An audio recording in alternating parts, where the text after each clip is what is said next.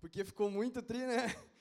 Eu só fiquei pensando, imaginando que foto que eles vão pegar minha, cara, porque só tem foto ruim, tá ligado? Vai ter que sair umas engraçadas, né? Se não tinha boa, vai engraçada mesmo. Bom dia. Estão me enxergando aí? Ah, mais ou menos, eu sei, né? Sou baixinho, né? Ah, pessoal, ah, vou subir aqui, mas eu fico tão longe. Oi. Eu fico longe das coisas, assim. Tá, pera aí, eu vou botar um pouquinho mais perto aí. Ah, vai me botar em cima de um banco agora. Pera aí. Se tiver me ajudar aqui. Oi, agora tá me enxergando. Pode. Vamos se ajeitar aqui, né? Tem tempo, né? Tem nada. Só que não. Então tá, gente. Nós estamos, né? Ouvimos. O pessoal quase me fez chorar agora, tá? Juro que eu segurei, assim, saiu uma lágrima aqui, eu voltei ela, né? No sul diz que homem não chora, mas é mentira, chora sim. Jesus chorou, né, meu? Então, tem que chorar mesmo. Se não quer chorar em público, vai pro banheiro e chora. Faz que nem a Josi, vai pro banheiro e chora. Mas tudo que foi falado até aqui, né, desde ontem, com a pastora Eliane, e agora com o apóstolo Nelci, mais isso, a gente vai né, pensando em várias coisas, vai refletindo acerca da nossa própria vida, né? E a ideia aqui, realmente, no primeiro momento, é você pensar mesmo. Pensar sobre você. Né, fazer uma reflexão, algo interno, pessoal, individual, para que você possa transmitir isso. Porque, na verdade, ninguém dá aquilo que não tem, amém? Ninguém vai dar aquilo que não tem, cara. Então, a ideia é que você realmente possa fazer uma reflexão acerca de você mesmo, vá construindo aquilo que a pastora falou ontem na subjetividade, no pensamento, de maneira que em determinado momento isso venha a acontecer na prática. Transitando da subjetividade para a objetividade, para o concreto. Né? E é isso que a palavra nos ensina, né? que a gente precisa praticar aquilo que a gente crê, aquilo que a gente está recebendo como ensino, como doutrina. Eu gostaria de fazer a prática com vocês, eu gostaria que não colocasse no telão. O pessoal, eu quero, eu, o desafio para o Luciano vai ser me traduzir, tá? Porque eu, o pessoal diz que eu falo muito rápido. Eu não acho, né? Eu não acho que eu falo rápido porque eu me entendo. Agora, o pessoal diz que eu falo rápido. Vou tentar El Paso. El Pasito, não? El Paso, El Paso mesmo. Tá, El Pasito é uma música, tá, tudo bem. Mas eu quero que você abra a sua Bíblia. Quem tem Bíblia, abre a Bíblia, por favor. Pode ser na Bíblia em papel, pode ser no celular, pode ser do jeito que você tiver, rascunhado, em pergaminho, em, em papiro, sei lá, abre do jeito que der aí, eu gostaria que não colocasse no telão, para a gente ter essa prática mesmo, né? Já que a gente está falando de coisas que transitam da subjetividade para o concreto, prático, quero que você abra a sua Bíblia e nós vamos ter um minuto para você ler na sua tradução aí, o que está escrito em a carta a Tito, no capítulo 2, do versículo 7 e 8, que é a passagem bíblica, eu acho que a gente, é importante nós reforçarmos, porque ela trouxe nós até aqui, nos conduziu até aqui para esse encontro. Então você vai ter um minuto, e eu vou cronometrar, porque eu sou educador físico e tudo é por tempo. Então eu vou cronometrar um minuto para você ler Tito, capítulo 2, versículos 7 e 8.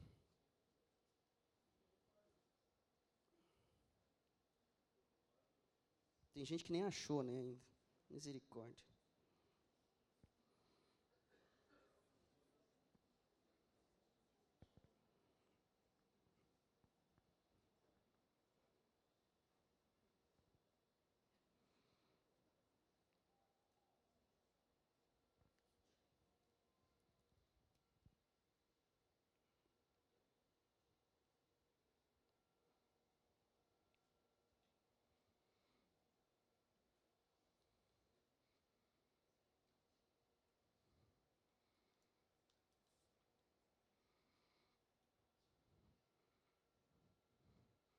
Dez segundos.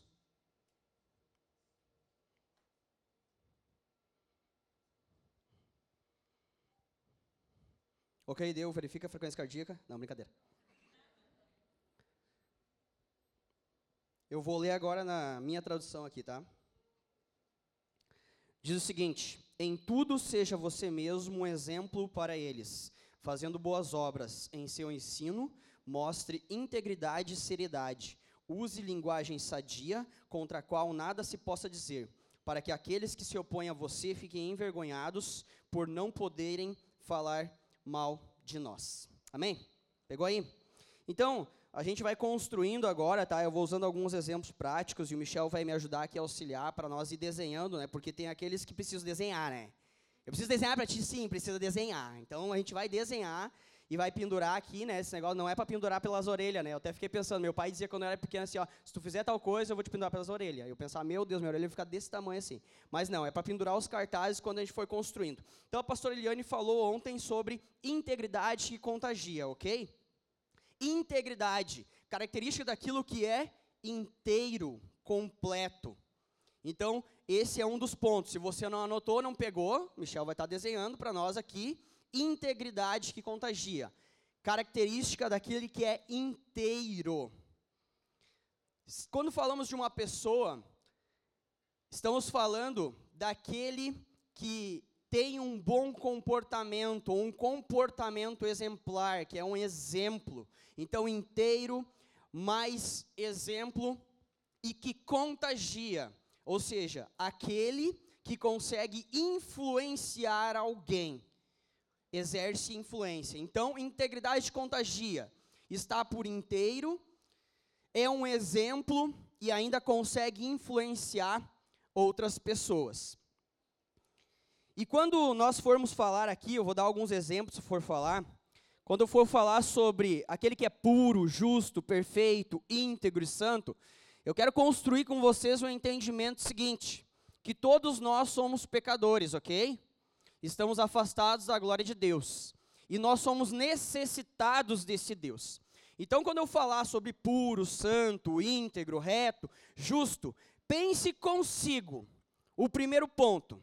Para que eu possa ser puro, santo, justo, íntegro, honesto, o primeiro ponto que eu preciso entender é que isso só é possível por meio de Jesus Cristo. Amém? Amém? Tá comigo ou não tá? Pessoal aí atrás. Quem tá me ouvindo, bate uma palma duas, uma. Bate caramba, ué, estão dormindo? Quem está me ouvindo, bate uma palma. Duas, uma, duas. Ah, então tá. Está comigo, né? Então, primeiro ponto é você entender, quando falamos de justo, santo, não é aquele cara, ah, está se querendo fazer santinho. Não, é aquele que entende que isso só é possível por meio de Jesus Cristo. Porque Cristo veio para nos redimir, nos justificar, nos regenerar, nos santificar e nos dar salvação, ok? Então partimos desse ponto. Segundo ponto é que isso que nós estamos falando, ele é um desenvolvimento. Ele é uma construção, como a pastora Eliane falou ontem. Não é da noite para o dia. É um desenvolvimento, é uma construção, é uma transformação. É você ser libertado, curado e transformado. Por um determinado tempo? Não até que Cristo volte ou que você morra. Porque no momento que você morrer, Cristo voltou para você. Ok? Voltou. Não tem mais o que fazer. Já era. Então, pense da seguinte maneira. Segundo ponto, primeiro é você entender isso, que Jesus Cristo veio para nos salvar, nos tornar justo, santo, reto e íntegro. Segundo ponto é você entender que existem pessoas que estão no nível diferente de desenvolvimento, de construção e de transformação. E isso é tratar na individualidade de cada um. Não dá para esperar de todos a mesma coisa. Cada um está vivendo um tempo diferente. A própria igreja está vivendo um tempo diferente. A sua igreja talvez está vivendo um tempo diferente. Umas tem um ano, dois, cinco, dez, quinze, vinte, trinta. A igreja vive um tempo diferente. E cada um de nós, individualmente, também vive um tempo diferente. Então, Mudança só vem com reconhecimento, arrependimento, aceitação. Ou seja, ser íntegro só é possível quando eu reconheço a minha fragilidade enquanto ser humano, quando eu reconheço que existe um Deus, criador de tudo, todas as coisas e é soberano, quando eu me arrependo das minhas atitudes erradas, porque eu começo a me comparar com a palavra, com esse Deus, e eu começo a identificar que existe algo errado em mim, e quando eu aceito a Jesus Cristo como meu Senhor e Salvador, quando eu aceito a Jesus Cristo como meu dono, quando eu aceito o governo, como foi falado aqui anteriormente, o governo de Deus sobre a minha vida, onde eu busco a instrução na palavra, onde eu estou submisso a um pastor, onde estou submisso a uma liderança, onde eu entendo que eu necessito de um corpo de Cristo para me desenvolver, para construir e transformar a minha integridade. Amém? Estão comigo? E onde isso tudo acontece? Isso acontece em três locais. A imagem está aí? Aquela? Coloca para mim, pode deixar aí. Depois eu vou usar, tá? Uh, as caixas de leite estão aqui, né?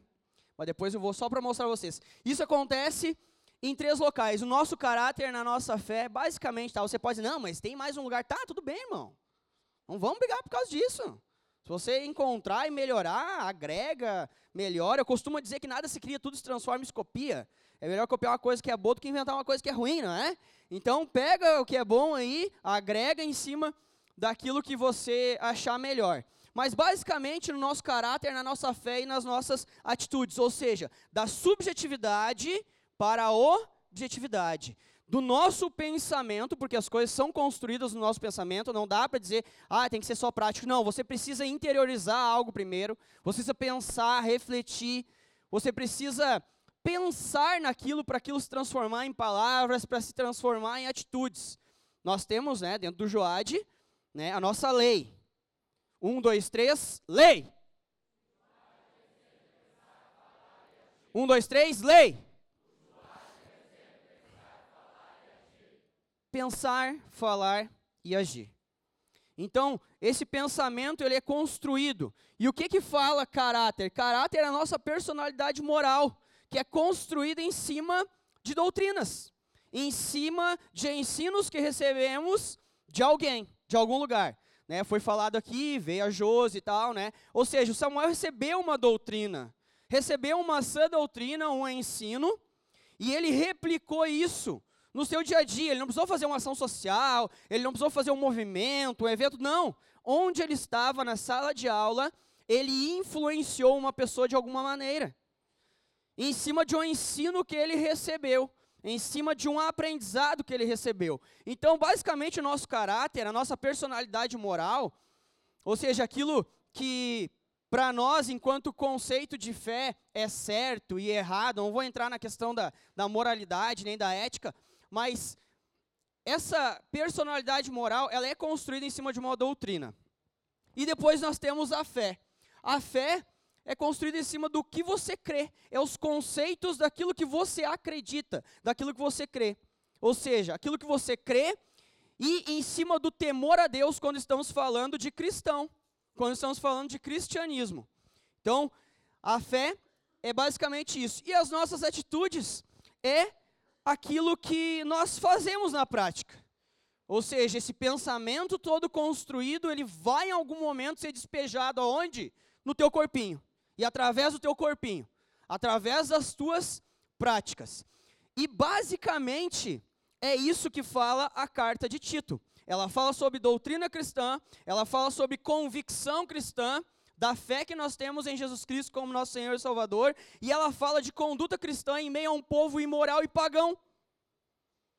É basicamente isso que a carta de Tito está falando, sobre a construção do nosso caráter, da nossa fé e da nossa postura. Então, para quem não sabe, estou falando agora. Essa é uma ministração, digamos assim, um bate-papo, uma conversa sobre a integridade e a postura, a conduta, a sua atitude. No momento que você recebe ao Senhor como seu Salvador, você busca transformação, busca construção, desenvolvimento. Isso, de alguma maneira, precisa gerar obras. Porque senão é uma fé morta, vazia em si mesma. Então, a sua conduta, o seu comportamento, ele é muito importante, porque ele é a manifestação nesse nosso mundo físico. Se você ficar só trancafiado lá em casa, em oração, em jejum, não que isso seja errado, mas se você ficar só isolado, ninguém vai saber ou ver ou conhecer aquilo que você crê, a sua fé, ninguém vai conseguir enxergar o seu caráter, que foi desenvolvido em cima de uma, de uma sã doutrina, mas você precisa colocar para fora aquilo que Deus já colocou dentro de você, ou está colocando, ou está transformando. E aí a gente precisa romper algumas barreiras da nossa individualidade, das culturas e da doutrina que já foi plantada ou implantada em cada um de nós, acerca da nossa convivência familiar, acerca da nossa convivência com pessoas que talvez não tenham a mesma fé, a mesma crença. É um rompante dentro de nós mesmos. E eu e você precisamos romper de alguma maneira. Porque senão a gente vai ficar repetindo erros do passado. Fato. Ah, o apóstolo falou aqui do, do, pai, o pai era pedreiro, o avô é pedreiro, né? Falou da construção, da, daquela questão que vem hereditária. E nós precisamos, hereditária ou cultural, e nós precisamos observar e olhar para a nossa vida e olhar para a nossa história e identificar aquilo que é ruim e aquilo que é bom. Aquilo que é bom a gente agrega aos novos conhecimentos, e aquilo que é ruim a gente descarta ou toma como ensino para não repetir erros. O problema é que quando a gente não rompe com isso, a gente passa a vida repetindo os mesmos erros que os nossos pais, avós ou amigos que ajudaram a construir esse nosso caráter acabaram repetindo. Então a gente precisa ter consciência disso, entendimento disso, e não ficar apenas espiritualizando tudo e não tomar essa consciência de que você é um ser que tem área emocional, psicológica, espiritual e física. Então, Conhecer a si mesmo faz parte dessa construção. Tá dando tempo, Michel? Tá muito rápido? Não? Tá rápido, Luciano? Tá, né? Poxa vida, cara. É que o pensamento ele vai, tá ligado? E se eu não acompanhar ele, perdido aí. Ó, perdi já. Mas então, meus queridos, vou trazer à memória aquilo que foi falado ano passado lá em São Paulo, pelo apóstolo Neuci, apenas uma parte, e pelo Uh, reverendo Luiz Correia. É, é, estranho falar reverendo, né? Eu acho meio estranho. E, e apóstolo também. É, pastor me torna mais próximo, mais afetivo, não acha? Posso chamar? Pastor? Pode ser? Pastor para mim é mais pertinho, assim, né? Então vou chamar de pastor, pelo pastor Luiz Correia e o pastor Neuci. Então o pastor Luiz Correia falou. Tá. O pastor Luiz Correia falou no passado sobre a autenticidade do ser para servir. Confere? Foi, né? Pegou? Lembrou? Lembrou nada, sem vergonha. Tá mentindo para mim. Eu só lembrei porque eu li de novo. Por isso que é bom anotar, viu? Que daí tu traz a memória. Então, algo que me chamou bem a atenção no passado em relação a isso é que você precisa ser resolvido. Precisa ser resolvido. Quer ver que esse cartaz vai me tampar? Vou ter que ir para frente? Quando vir, esse aqui vai me tampar. Tá, tudo bem. Você precisa ser resolvido para poder servir. Porque senão tu está ali que nem um fantoche. Só vai para um lado e para o outro fazendo alguma coisa que alguém está mandando. E você sabia que estar trabalhando em uma igreja não significa estar servindo? Sabia disso? Você vê gente correndo para tudo quanto é lado, mas não necessariamente ele está servindo. Por quê? Porque ele não está na sua integralidade naquele lugar ou ele ainda não é íntegro, ou não está buscando se desenvolver como uma pessoa íntegra. E aí é um pedido que eu faço a vocês aqui, né, nesse espaço, nesse lugar, é de que você esteja integralmente íntegro aqui. Entendeu? Integralmente íntegro, com sua mente, com seu corpo, com a sua alma, com seu espírito, com tudo aqui. Que tem gente que é sacanagem, eu não sei o que, que, que acontece, que quando entra numa sala para sentar parece que ataca a bexiga tem um ataque na bexiga e sai umas 20 vezes para fazer xixi. Eu ia dizer mijar, mas ia me repreender, né? Para fazer xixi. Já falei agora, né, azar? Ou às vezes eu penso assim, não, cara saiu para fumar, eu acho. Não, só pode, né? Eu digo, ai, ai, fumar, ai. Cara, se tu fuma, beleza, o problema é teu, o corpo está é, destruindo é o teu. E a gente coloca o fumo como se algo fosse pior do que o alcoolismo, né? Não, beber pode, mas fumar não pode. Não é que pode ou não pode, é adequado ou inadequado. O corpo é seu, o exemplo que você está dando para a geração que está depois de você vai construir o que neles? Mas tem gente que vai sair para crivar, sai para fumar. Aí sai para rua e não volta nunca mais. Foi abduzido lá no banheiro, sei lá. Eu tenho a impressão que foi no banheiro, lá estava uma fumaceira, lá os caras fumando lá e conversando. Aí tá o, o pastor aqui se arrebentando, o pastor se arrebentando, tentando ministrar, e o cara está na rua, borboleteando, caçando borboleta. Então já é uma chamada de atenção, esteja integralmente íntegro aqui neste lugar. Porque não existe ninguém que venha aqui para ministrar ou para falar e conversar com você que você não tenha a agregar. Você pode ter 50 anos de fé. A gente aprende com crianças. Quem trabalha com o Júnior 1 sabe. Os pequenininhos lá, daqui a pouco, pá, te dá no meio. Tu, Buh, Onde é que veio isso? Cara, foi dado pelo Espírito. E fluiu na criança. E ministrou a sua vida. Então, seja resolvido. Né? Eu trouxe uma camiseta aqui para servir de exemplo, né? Para você pegar algumas coisas práticas, né? Olha que linda essa camiseta, ó. Vou puxar aqui um pouquinho, para parar no meio. Olha essa camiseta aqui. Eu fui experimentar ela, né? E aconteceu o que aqui? O que houve? Ela não serviu. Tá, mas ela me tampou, não tampou? Tá me tampando. Tá ali, né? Me tampando. Mas ela não não serviu. Às vezes a gente é assim, como crente dentro da igreja, velho. A gente está ali só de aparência tampando, mas não está servindo. Tipo assim, isso aqui não me serve. Eu posso até ter ganhado ela e eu vou vestir ela, mas eu vou olhar no espelho e vou que não me serve, meu. E eu não vou usar, tá ligado?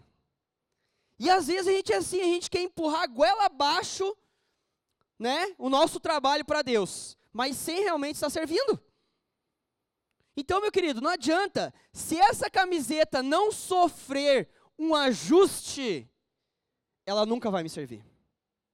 Porque eu não vou crescer mais do que isso. Eu posso até crescer para os lados um pouquinho, né? Mas não o suficiente para tampar essa camiseta. Ela não serve em mim. Ela serve no Super Alisson. Porque é dele. Mas para mim não serve, velho. E a gente está tentando empurrar a goela abaixo de Deus uma coisa que não serve. Tá só de aparência, tá só tampando. Tá só fazendo caso ali. Então muitas vezes a gente acha que nosso correrio, ah, mas eu tô dia e noite na igreja. Ah, mas eu tô, mas tem alguma área da tua vida que talvez você não esteja sendo íntegro. E aí eu entro para a questão, né? Qual área? Porque a gente fala, ah, integridade, integralidade, íntegro. Mas vamos pensar da seguinte maneira: cada um aqui tem o seu trabalho, tem a sua família, tem escola, tem o um ministério. Existem N áreas da vida de cada um. Não é apenas uma área. E em cada uma delas você pode ou não estar sendo íntegro, santo, justo, honesto, puro e correto. Você tem a área financeira, e você pode ser que não esteja sendo íntegro na área financeira. Você tem a área conjugal, pode ser que você não esteja sendo íntegro na área conjugal. Você tem a área relacional com amizades, e talvez você pode estar não sendo íntegro nessa área. Você pode não estar sendo íntegro com falar a verdade, e você é um mentiroso. Você pode estar não sendo íntegro com os relacionamentos, estar fazendo fofoca e ser um maledicente.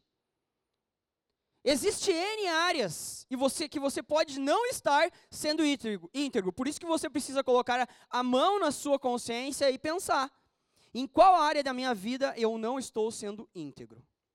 Porque o fato é, você não sendo íntegro em uma área, quando você estiver com o Joade, você não consegue se fragmentar e deixar aquela área de lado. Você está integralmente ali. E querendo ou não, você vai influenciar a vida desse Joade. Seja júnior 1, júnior 2, adolescente. Querendo ou não, porque a construção na criança, ela acontece de uma maneira muito forte, na, na inconscientemente. Inconscientemente, a criança aprende. Quando ela está com você, quando você fala com ela, quando você faz alguma coisa com ela. Você pode até não dizer para ela aquilo. Olha, eu não estou sendo na área financeira, tá? Então, né, não leva. Não, você não, nem está falando. Mas de alguma maneira ela vai receber uma parte de você. Uma dessas áreas da integridade da sua vida.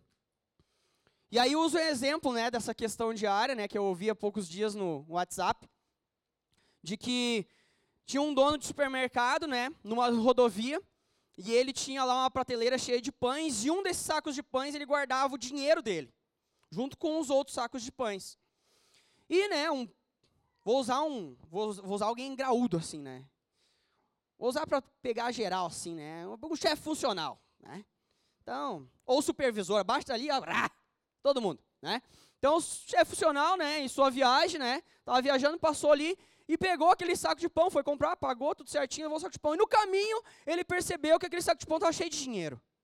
E ele retornou no mercado que ele havia comprado retornou lá e entregou. Olha só, comprei saco de pão, existia um dinheiro dentro, estou aqui retornando, devolvendo. E o dono do mercado ficou, né, muito alegre, muito faceiro, como nós diríamos aqui, né? E resolveu, não, nós temos que chamar a imprensa para mostrar isso aí que tu fez, porque isso que tu fez é muito maravilhoso. Hoje nós não encontramos pessoa com essa honestidade que você tem, então eu vou chamar a imprensa local, todo mundo, para registrar esse momento e esse exemplo que deve servir para as pessoas. Aí o chefe funcional chegou para ele e disse o seguinte, ó, Faz o seguinte, não chama ninguém não. É que a mulher que está viajando comigo aí não é minha esposa.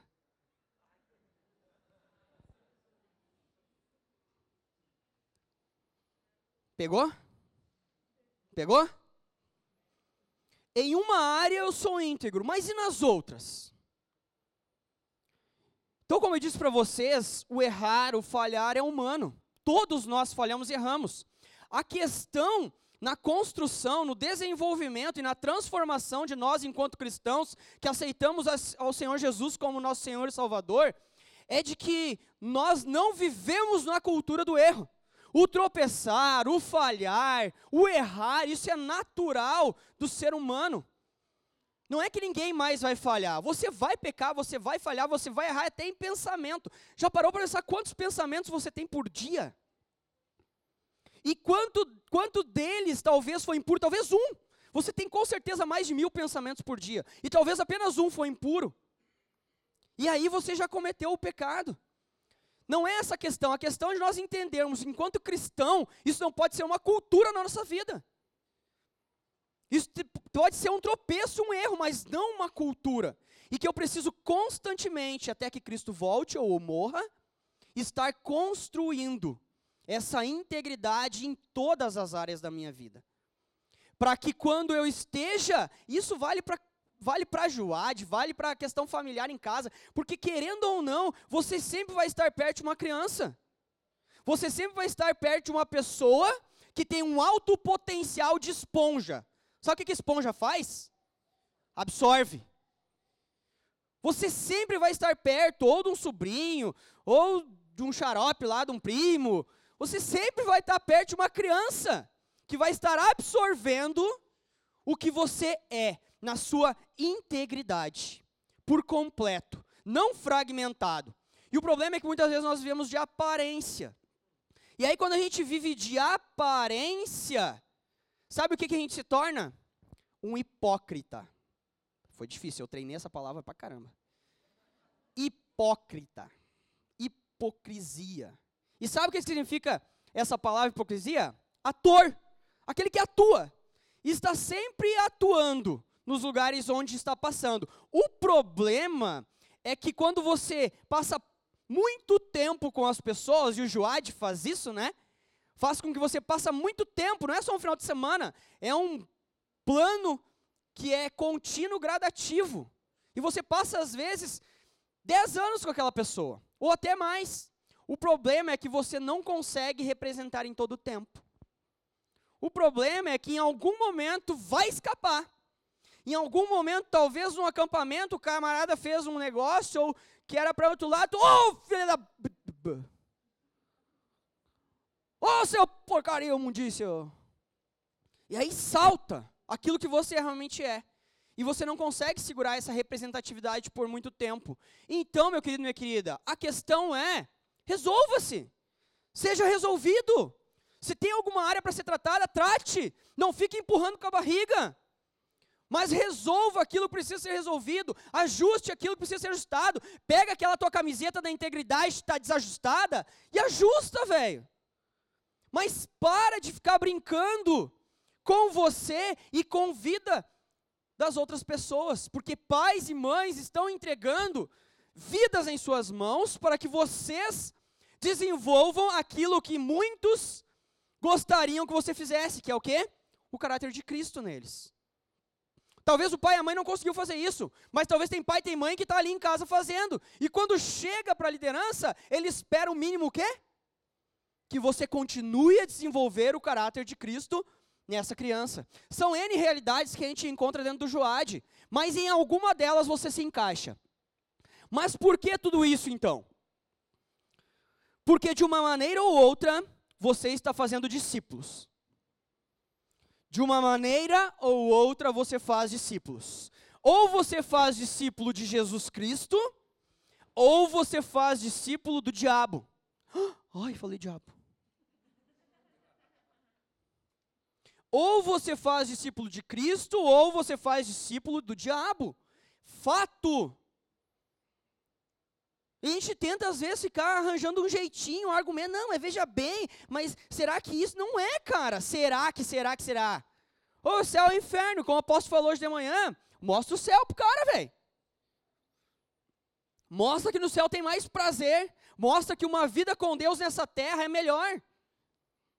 Você acha, e muitos aqui podem até passar, mas será que esse negócio de Deus é verdade mesmo? Ah, vai dizer que nunca passou na tua cabeça, só eu. Será que esse negócio de Deus é verdade mesmo? Bah, que louco, cara, eu nunca vi isso aí, tá ligado? Eu nunca vi esse tal de Deus. Mas é isso que a fé faz com nós, é a certeza de que vamos receber aquilo que esperamos e a prova de que existem coisas que nós não vemos. É por fé, se não for por fé, não. Por isso que lá em 1 Coríntios, capítulo 13, o que é a mesa? Acho que é o poema do amor, né? É ou não é? 1 Coríntios 13. É ou não é o poema do amor, caramba? Obrigado. Eu preciso assim, né? Lá no final diz que o que, que vai sobrar de tudo lá? Fé, esperança e mas o maior desses é o Por que, que o maior amor? Porque um dia, velho, não vai precisar nem de fé e de esperança. Cristo vai voltar e o que vai sobrar é amor, cara. Tu vai estar com o Pai. Mas enquanto nessa terra eu preciso ter fé e esperança. Eu preciso crer mesmo sem ver. E muitos às vezes ficam pensando, mas se quer tem, não tem Deus. Cara, eu aprendi um negócio, viver com Deus é infinitamente melhor que viver sem Deus. Pelo menos isso. Creia pelo menos nisso. Aí vem alguém discutir, um ateu, um ator, sei lá, vem falar alguma coisa, né? Ah, eu, cara, pode me dar vários argumentos, várias coisas, mas eu aprendi que quando eu vivo com Deus, eu sou mais feliz. E isso precisa contagiar, precisa saltar nos teus olhos. Quando você chega diante de uma criança, do junior, do adolescente, Deus é bom, o diabo não presta e nós somos, ó, mais ou menos que diz a pastora. Deus é bom, o diabo não presta e nós somos meia boca. Então você, querendo ou não, planejando ou não, de alguma maneira está fazendo discípulos, ou de Jesus Cristo ou do diabo. Tá bom para ti, Michel? Ah, tá. Obrigado. Obrigado. E como que a gente faz discípulos do diabo? Quando a gente inverte valores, vai anotando. Quando a gente quebra princípios, ou quando a gente é omisso. Isso é by pastor Nelci, tá? Com ele. Como que a gente faz discípulos do diabo? Quando a gente inverte valores de Deus, quando a gente quebra princípios, ou quando a gente se omite de fazer aquilo que tem que ser feito. Se eu não me engano, é Tiago 4,17, diz aquele que sabe o que tem que fazer e não faz, também peca.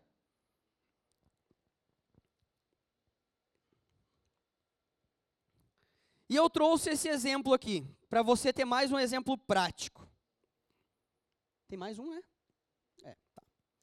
Um exemplo prático. Eu trouxe essas três caixas de leite aqui, para você se imaginar como esse leite. Ou você é um leite integral,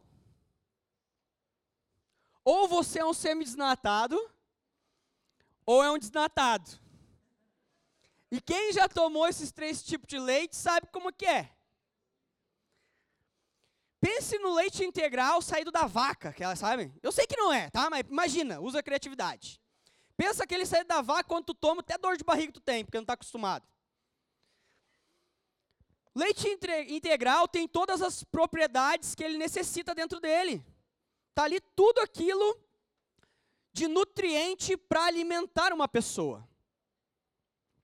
O semi-desnatado já foi tirado alguma coisa ali, né? Eu não sou especialista em leite, tá? Mas vamos, né? O semi-desnatado já foi tirado, sei lá, um queijo dali.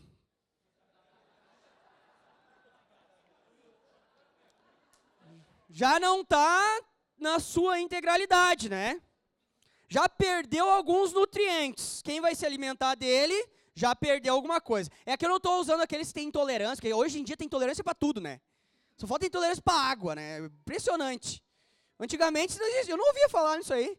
Antigamente, parece que eu sou velho, né? Tenho apenas 34 anos, com um corpinho de 24. Mas, os, o desnatado é aquele que talvez tu já tirou ali o queijo e a nata. E uma queixmia, talvez. Já perdeu muita propriedade. Quando você bota no copo, aquilo parece que. Tipo, se tiver com sede de água, bebe aquilo. Porque é praticamente água, né?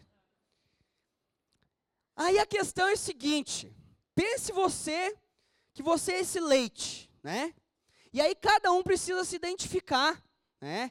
Qual área da minha vida eu não estou sendo íntegro?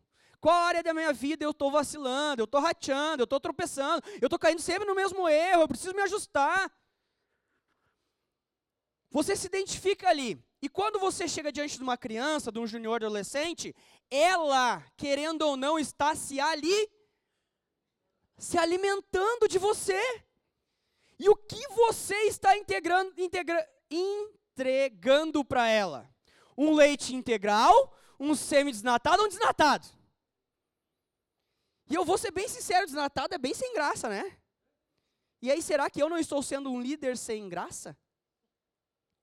E aí, quando eu digo sem graça, é sem graça mesmo, aquilo que vem do pai, assim, ó. Do pai. É, uma, é um colocar a mão na nossa consciência e nós trazemos para as coisas práticas. Vamos pensar, né? Quais são os momentos que nós desenvolvemos esse, essa nossa integridade? Em que momento eu desenvolvo isso? Eu desenvolvo quando eu estou longe e quando eu estou perto. Quando eu estou longe, é lá em casa, na internet, talvez, teclando. E quando aparece um site, talvez pornográfico, e que você é tentado naquela área a entrar. E quando você entra, é um mundo que se abre. E cada vez que você se aprofunda mais, mais você vai perdendo propriedades da sua integridade para transmitir aos outros. Talvez é quando você está com um grupo de pessoas distante da igreja, em outro lugar, que está falando mal de um líder, de um pastor, e aí você vai diluindo essa integridade. Talvez seja com uma traição, talvez seja enganando alguém, talvez seja no trabalho, roubando. Essa integridade, ela está longe do seu junior adolescente. Concordam comigo? Ele não está vendo, ele não está te ouvindo, mas de alguma maneira você está perdendo a sua integridade. E ela acontece perto, junto dele também. E aí você vem com aquela bagagem da perca de integridade para trabalhar com ele. E você está perto. Aí você vai para onde? Para um acampamento, para um retiro, para um passadia, para um passa-noite. E aí você começa, talvez, a fazer planos extra atividade Joad. E pega um grupo lá de crianças e vai dar uma banda na rua. Vou dar uma banda, vou passear, vou levar para o shopping, vou levar para o museu. Só que não avisou ninguém. Não avisou liderança, não avisou chefe funcional, não avisou pastor, não, não avisou escambau. Não, mas eu estou com uma boa intenção.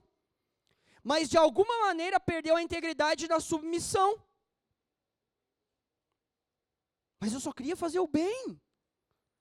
Mas de alguma maneira está pregando um princípio para essa criança adolescente sem nem se perceber.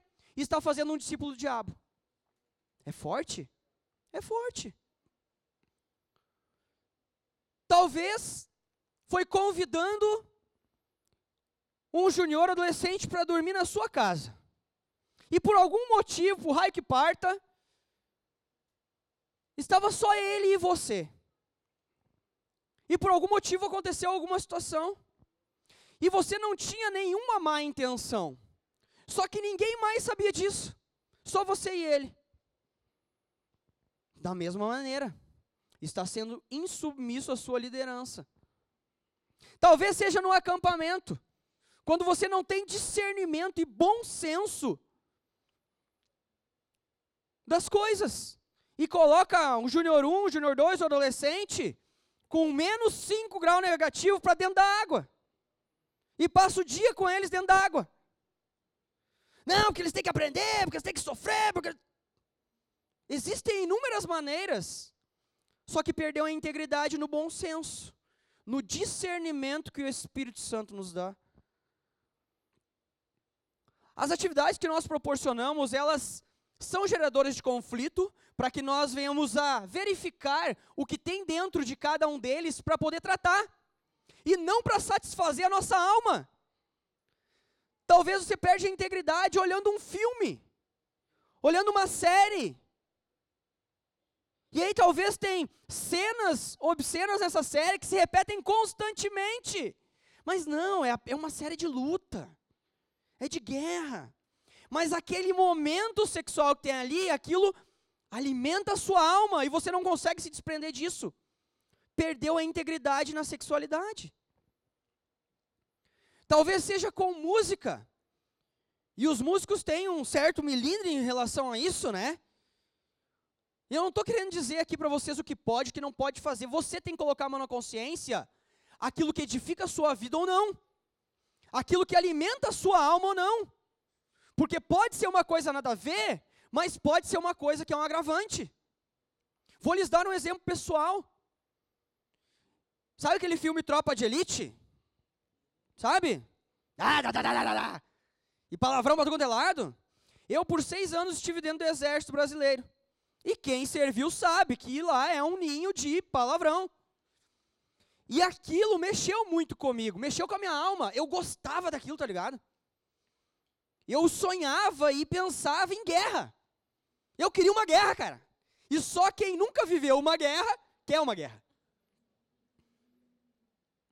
E em 2004 eu fui para o Haiti, missão de paz.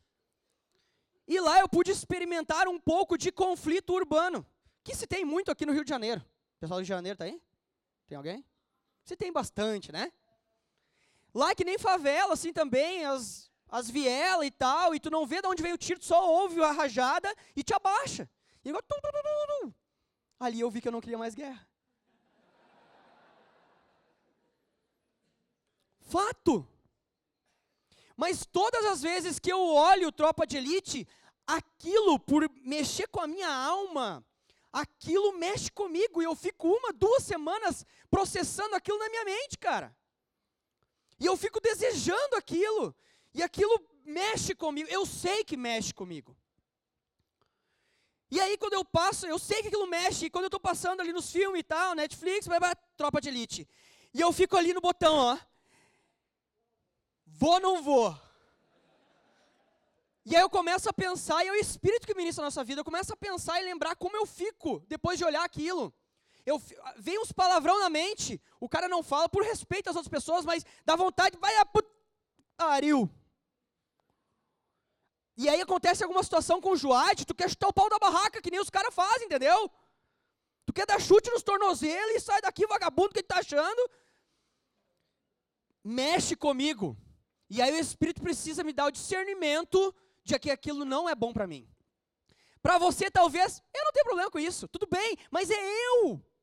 Você precisa identificar aquilo que mexe com você ou não.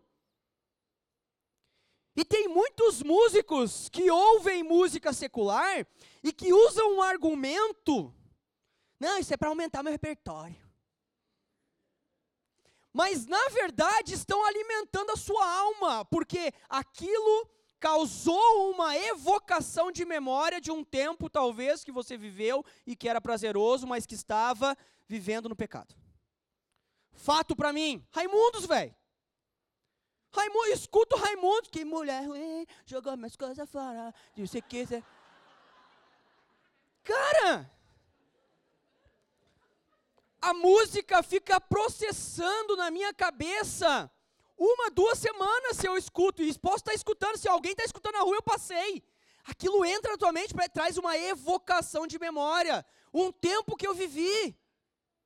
Ah, líder, mas eu nasci na igreja, eu não busco essas coisas. Mas, velho, se tu tem prazer nisso, e se sua alma se deleita nisso, ponto interrogação. Se você pode ou não pode ouvir. Talvez para o outro não dê problema, e aqui eu não estou para dizer o que pode e o que não pode. Eu estou aqui para abrir a sua mente que você precisa do discernimento do Espírito Santo. Para você saber o que é adequado e o que não é. Todas as coisas são listas, mas nem todas convêm. Todas as coisas são listas, mas nem todas elas edificam. E eu não vou me deixar prender por nenhuma delas. Você, enquanto líder, precisa verificar o que está ferindo a sua integridade. Porque aquilo que está ferindo a sua integridade, com certeza, vai ferir a integridade dos seus filhos, dos seus netos, dos seus sobrinhos e dos joades que você atende. São N exemplos que você pode trazer à sua memória de acontecimentos, fatos dentro da sua igreja, dentro dos seus retiros, dos seus congressos, seus acampamentos, onde você talvez recorde, mas eu fiz aquilo ali, era pura alma mesmo. Eu não lidei com o entendimento naquele momento, eu não tive discernimento e fiz bobagem. Por isso é necessário reconhecer. Só há mudança quando eu reconheço. Se eu não reconheço a necessidade de mudar, eu vou ficar do mesmo jeito que está. E quando eu reconheço, eu preciso me arrepender, porque tem gente que reconhece, mas não se arrepende. E quando eu reconheço e me arrependo, eu preciso aceitar um novo modelo, um novo padrão do reino de Deus aceitar a Jesus Cristo como Senhor Salvador. Que lindo, maravilhoso. Aceitar a Jesus Cristo como dono, como governante da tua vida. E se tem alguma área da tua vida que precisa ser ajustada e consertada, Senhor, faz a tua obra em mim. E ponto, velho. A pessoa só não muda se ela não quer, se ela é incrédula, porque está escrito, se ela é desobediente ou se ela não quer se afastar daquele mal, daquilo que ela está fazendo. Diferente disso, eu não, não tenho, cara, está escrito na Bíblia. Por mais que sejam os seus traumas, por mais talvez tu, tu foi diluído, ou seja, tu perdeu várias propriedades, porque foi traumatizado na infância, porque foi menosprezado, por alguma mágoa, rancor, raiva, algum abuso sexual, velho. Muitas coisas podem ter acontecido, como a pastora Eliane falou aqui ontem, na sua vida. Mas chega um ponto da vida de todo homem e mulher que você começa a ser o autor da sua vida. E quando você aceita Jesus Cristo, você está dizendo: não, agora eu vou pegar essa caneta e vou escrever conforme a semelhança de Cristo.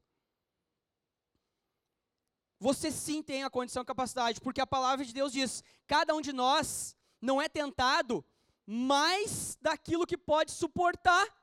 Antes o Senhor nos dá o escape. Então como é que tu vai dizer para mim que não dá? Que eu não consigo? Incrédulo. Desobediente. Ou não quer, ou tem tanto prazer no erro e no pecado, que prefere ficar ali mesmo. Mas e agora? O que fazer com isso? Elenquei alguns pontos, tá? Você pode achar mais, mas nesse raciocínio, nesse pensamento, o primeiro deles você tem que querer. E agora, o que eu faço? reconheci, Deus começou a trabalhar em mim, eu estou me arrependendo, e eu quero aceitar a instrução de Cristo. Primeiro ponto é você querer, cara. Se você não quiser, nada vai acontecer, ponto. Você veio aqui, gastou dinheiro, está comendo bem e tal, vai sair daqui e nada vai mudar se você não mudar, se você não desejar, não querer mudar. Segundo ponto, conhecer a Deus.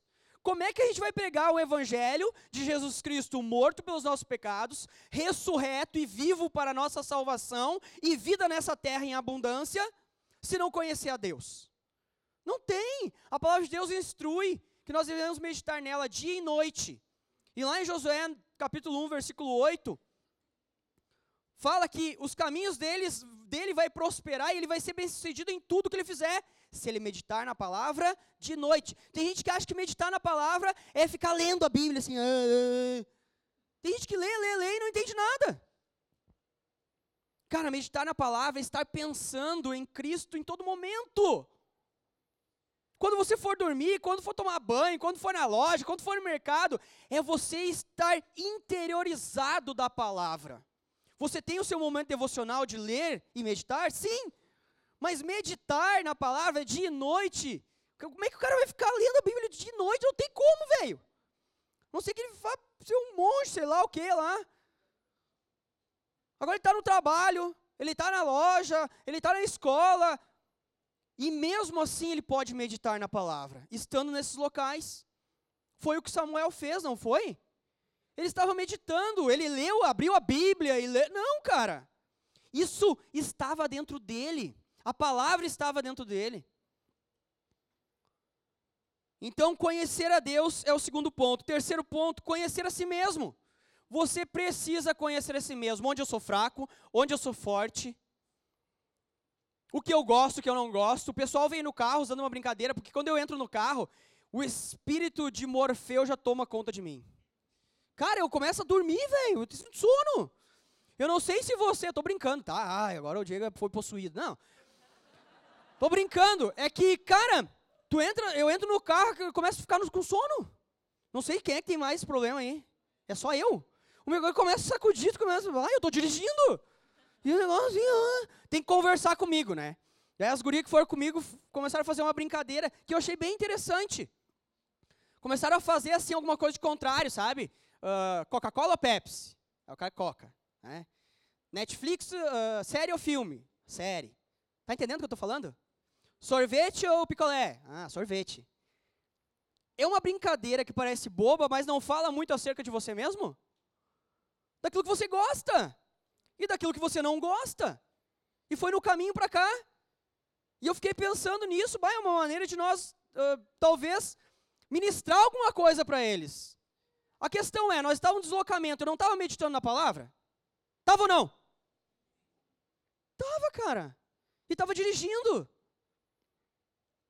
Então, conhecer a si mesmo faz parte, conhecer o histórico da sua família, conhecer de onde você veio, o que aconteceu, o que não aconteceu, por que, que você é assim e buscar ajuda. Não tenha medo de buscar ajuda, cara. O cara às vezes acha que é o super-herói, super-herói, não, eu vou conseguir sozinho. Aí bota uma criptonita dele e vira um nada.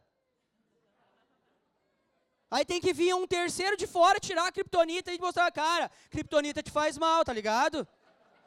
Não dá para chegar perto dela, por mais tu seja um super-homem. Não dá. Então, antes que aconteça de ficar virado um bagaço, Busca ajuda, velho. A gente parece que tem áreas da vida que a gente busca ajuda, né? Isso aqui é tudo agora é, é espontâneo, tá? Tem áreas da vida que a gente parece que busca ajuda. Ah, para a área financeira eu vou lá no pastor. Pastor, será que eu faço isso? Uma carta de crédito, compro uma bicicleta, um carro, alguma coisa assim? Chega na área sentimental, afetiva, emotiva. Uh -uh. Aí o pastor não serve, não presta. Aí chega pifado lá com o querido com a querida. Ai, tá aqui o amor da minha vida. A pastora, hum, a pastora tem discernimento, né? Pode ser maus olhos de quem olha? Pode ser, mas pode ser discernimento. Olha assim, hum, esse corpo não vale a boia que come.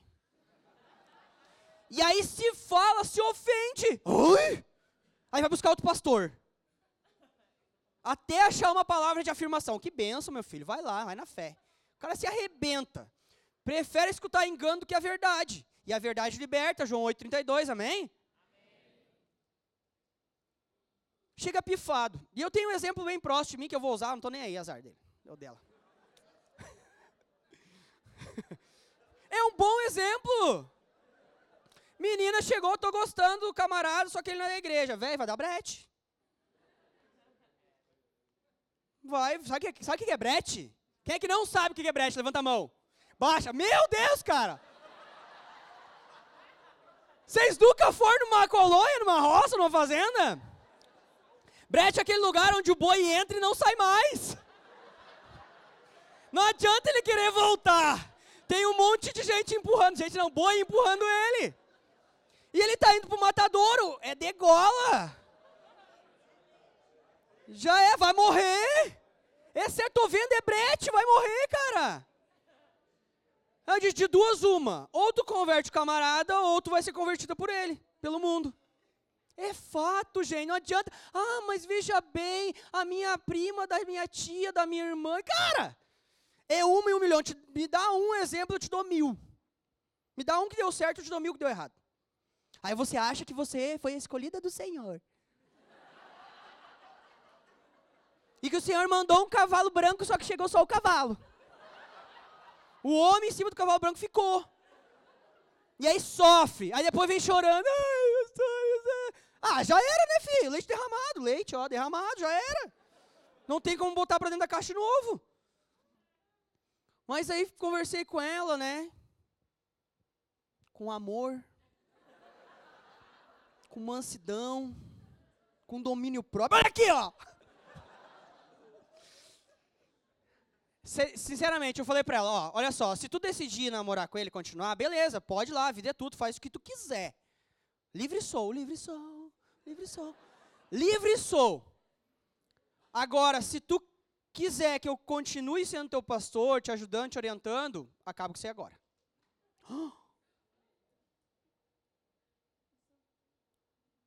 Cara, ela, ela se moeu por dentro, eu vi, porque ela chorou. Ela se arrebentou por dentro porque ela gostava do cara, velho. E é errado, não é errado gostar. Todo mundo gosta de alguém. Até os feios. Mas a beleza está no coração, não nos olhos de quem vê. Até os feios amam. Mas o que, que aconteceu? Pô, ela foi lá e deu ultimato, ó, velho, te converte ou acabou. Não sei se foi assim, né? Eu faria assim, né? O cara tá aí para glória de Deus. Veio pro encontro, sério. Tô quase chorando. E tu continua, imundícia, que eu sei que tá no meio me vendo e ouvindo.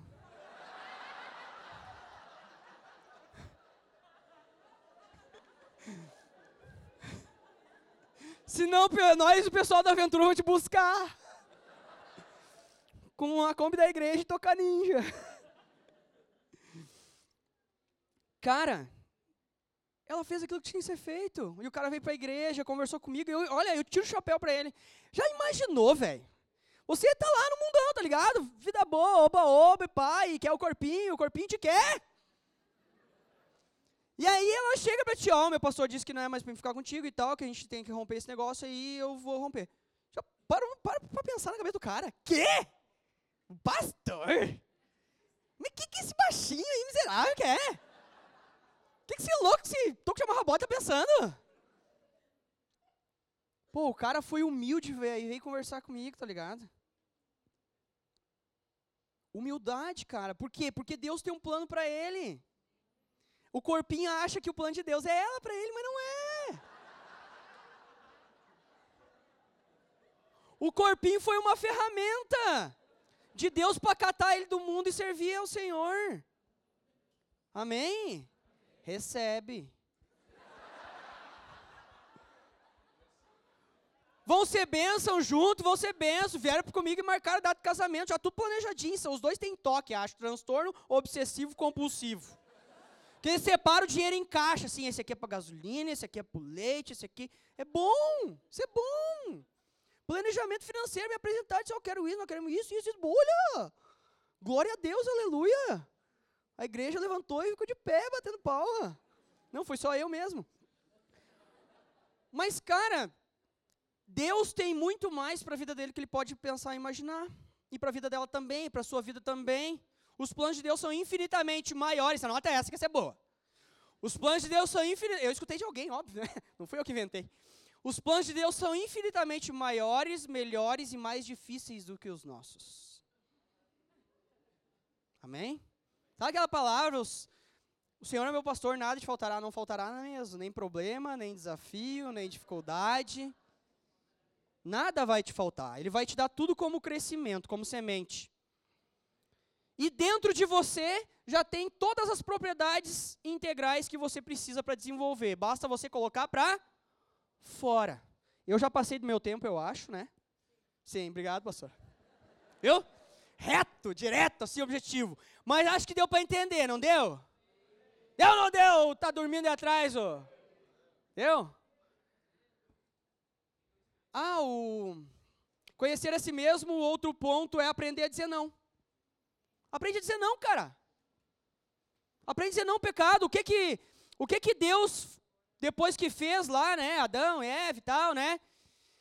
E ele disse assim, ó, pode comer de todas essas árvores aqui, só não coma. Deus disse não. Para quê? Proteger o camarada.